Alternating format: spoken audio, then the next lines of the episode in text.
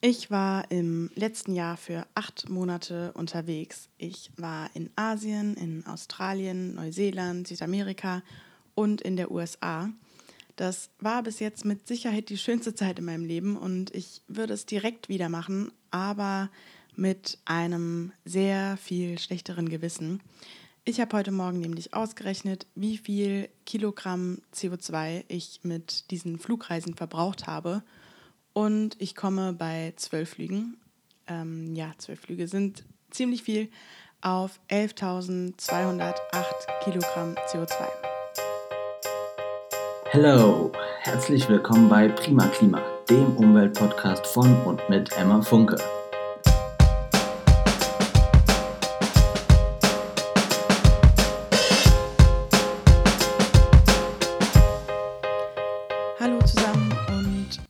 Herzlich willkommen bei Prima Klima. Ich bin Emma und das hier ist mein Umweltpodcast. Wir reden hier über die Themen Nachhaltigkeit, Umweltschutz, Klimawandel und alles andere, was da noch so dazugehört.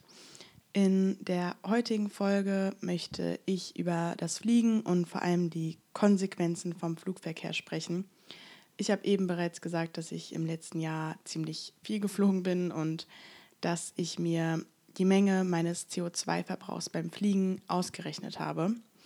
Ich habe mir diese 11.208 Kilogramm mit dem Emissionsrechner auf Atmosphäre berechnet. Es gibt da ziemlich viele.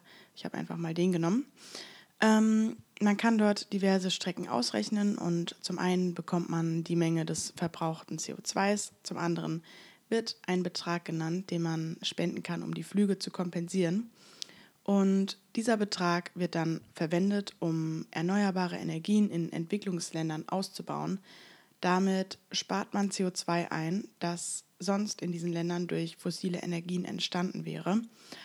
Aber das bedeutet natürlich nicht, dass man weiterhin hemmungslos fliegen kann, solange man die Flugreisen im Nachhinein dann kompensiert.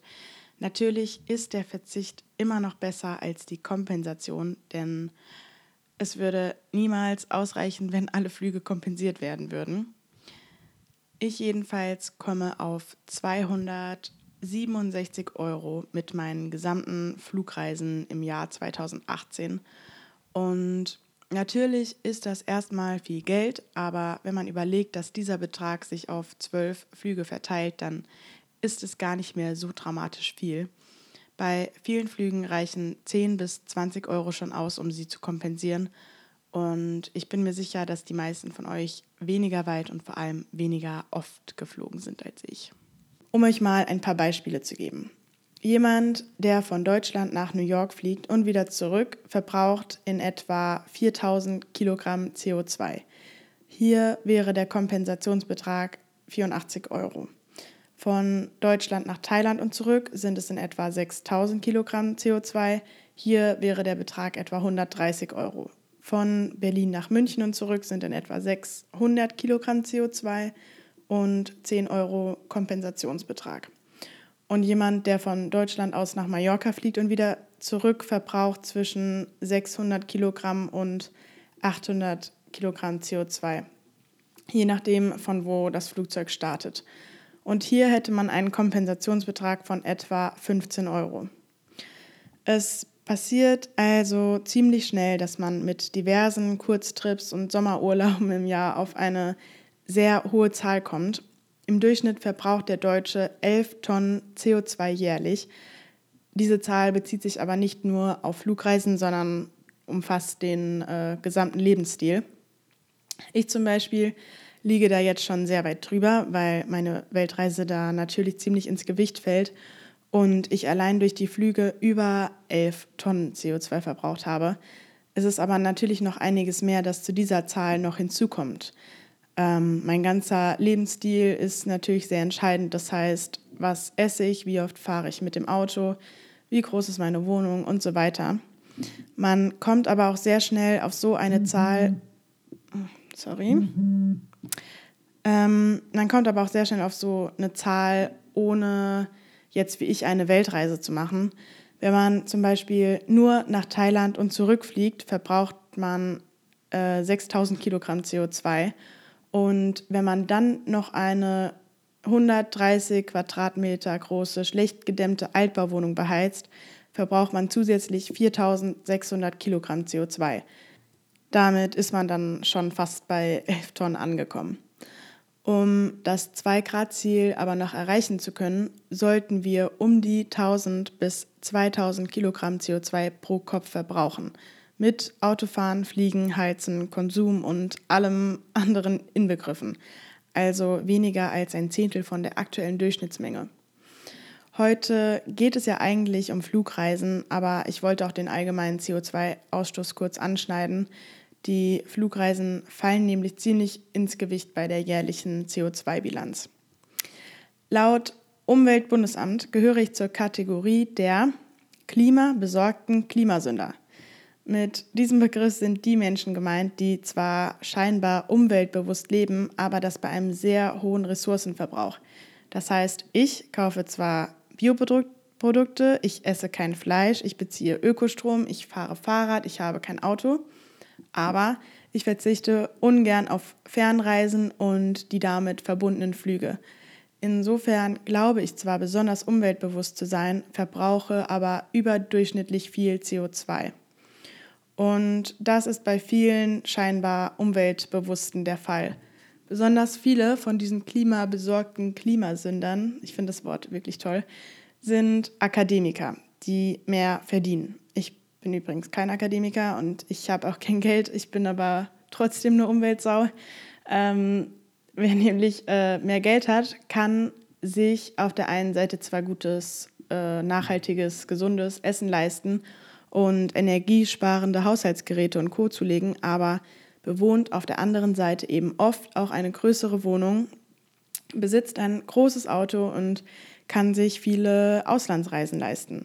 Ich möchte jetzt gerade niemanden damit angreifen oder in irgendeiner Weise für sein wohlgemeintes Verhalten kritisieren, aber vielleicht einfach nochmal daran erinnern, dass bei allem Engagement für die Umwelt manchmal der enorme CO2-Ausstoß ein bisschen vergessen wird.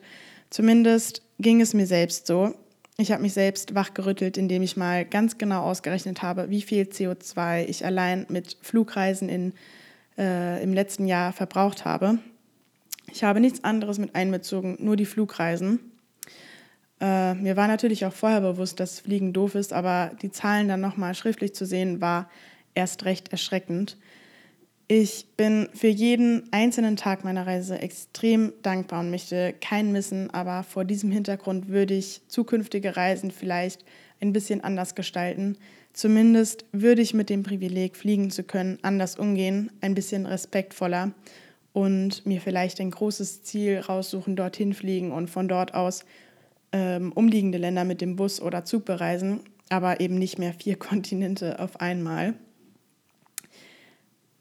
Der Flugverkehr macht zwar nur drei bis vier Prozent der weltweiten Emissionen aus, der Straßenverkehr hingegen 17 Prozent. Aber in Wahrheit ist es nicht so wenig, denn die Stickoxide und Aerosole sowie das Ruß- und Kohlenmonoxid, das ausgestoßen wird, verursacht neben dem CO2, dass Kondensstreifen am Himmel gebildet werden, die die Erde zusätzlich aufheizen sollen.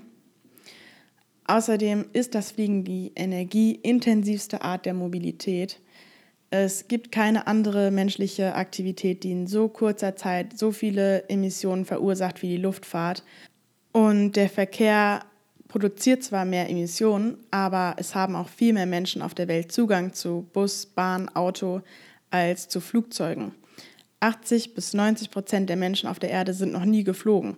Und weil nicht alle Menschen, die schon mal geflogen sind, jedes Jahr fliegen, sind es im Jahr dann sehr, sehr wenige Menschen, die fliegen. Und diese wenigen sind aber für einen überproportionalen Teil der weltweiten Emissionen verantwortlich.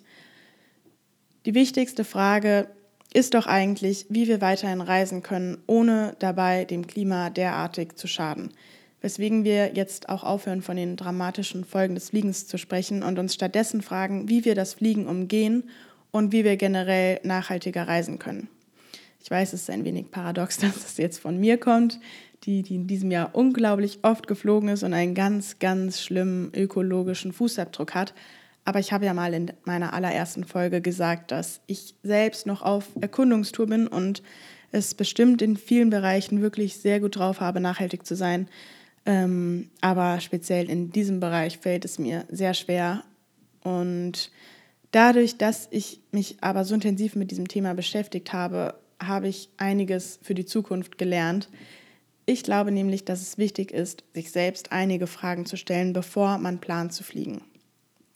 Die erste Frage, die wir uns stellen sollten, ähm, sollte sein, möchte ich eher Urlaub machen oder möchte ich reisen?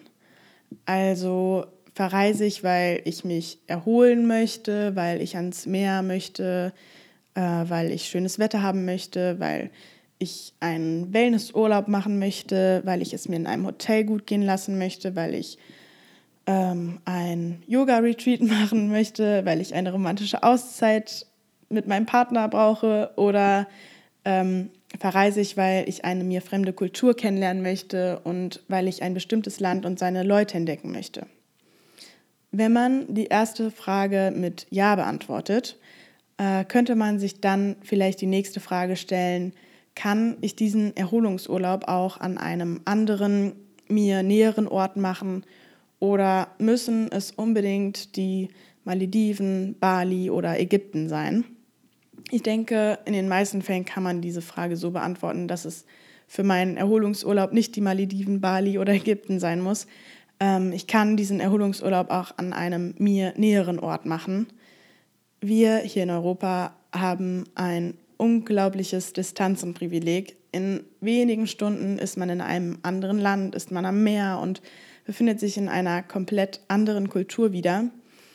Wenn man wirklich ein oder zwei Wochen am Strand, in einem Ferienhaus oder in einem Hotel verbringen möchte, also wenn es einem primär darum geht, sich eine kleine Auszeit zu nehmen, muss man wirklich nicht unbedingt weit wegfliegen, sondern kann sich ein näheres Ziel in Europa suchen und dann mit dem Zug, dem Bus oder dem Auto fahren. Wenn man allerdings nicht Urlaub machen möchte, sondern reisen möchte, also nicht wegen der Erholung wohin fährt, sondern des Landes wegen, wenn man seinen Horizont erweitern möchte und sich komplett auf Fremdes und Neues einlassen möchte, dann ist es ein bisschen was anderes. Hotels und Strände werden sich nicht immer wahnsinnig groß voneinander unterscheiden, aber die Länder und ihre Kulturen an sich enorm. Was ich dennoch auf meiner Reise immer wieder gedacht habe, war, dass ich zwar viele Länder kennengelernt habe, die sehr exotisch sind und ähm, vor allem weit weg von zu Hause, dass ich aber überhaupt nicht mein eigenes Land kenne und andere Länder in Europa. Ich habe mich auch mit sehr vielen anderen Reisenden unterhalten und natürlich fragt man sich irgendwann, wo man jeweils herkommt, wenn man es jetzt nicht direkt am Akzent erkennt. Ähm, wenn ich jedenfalls gesagt habe, dass ich aus Deutschland komme, dann haben viele gesagt, dass sie schon mal in Deutschland waren, dass es ihnen extrem gut gefallen hat und haben mir dann Orte und Städte aufgezählt, von denen ich noch nie gehört hatte. Ich kenne mich in Deutschland sehr schlecht aus und das war dann immer ein bisschen demütigend festzustellen, dass Menschen vom anderen Ende der Welt äh, mein Heimatland besser kennen als ich und natürlich habe ich es andersrum genauso erlebt. Ich kenne mir eigentlich fremde Länder mittlerweile besser als die Einheimischen dort. Das Ganze hat mich dazu verleitet, mir vorzunehmen, mehr in Europa oder in Deutschland rumzureisen. In diesem Jahr war ich zum Beispiel in Konstanz am Bodensee. Das äh, habe ich jetzt auch zum ersten Mal gesehen. War sehr schön dort in Konstanz. Und ähm, ja, wir haben hier in Europa einfach so viel Abenteuer, so viel Kultur und so viel Natur vor der eigenen Haustür. Wir müssen gar nicht immer so weit weg, nur um in ein anderes Leben einzutauchen. Also ich glaube, mein Fazit ist, egal ob Urlaub oder Reise, man sollte sich zuerst die Frage stellen, ob man den Urlaub oder die Reise nicht auch an einem anderen Ort machen könnte.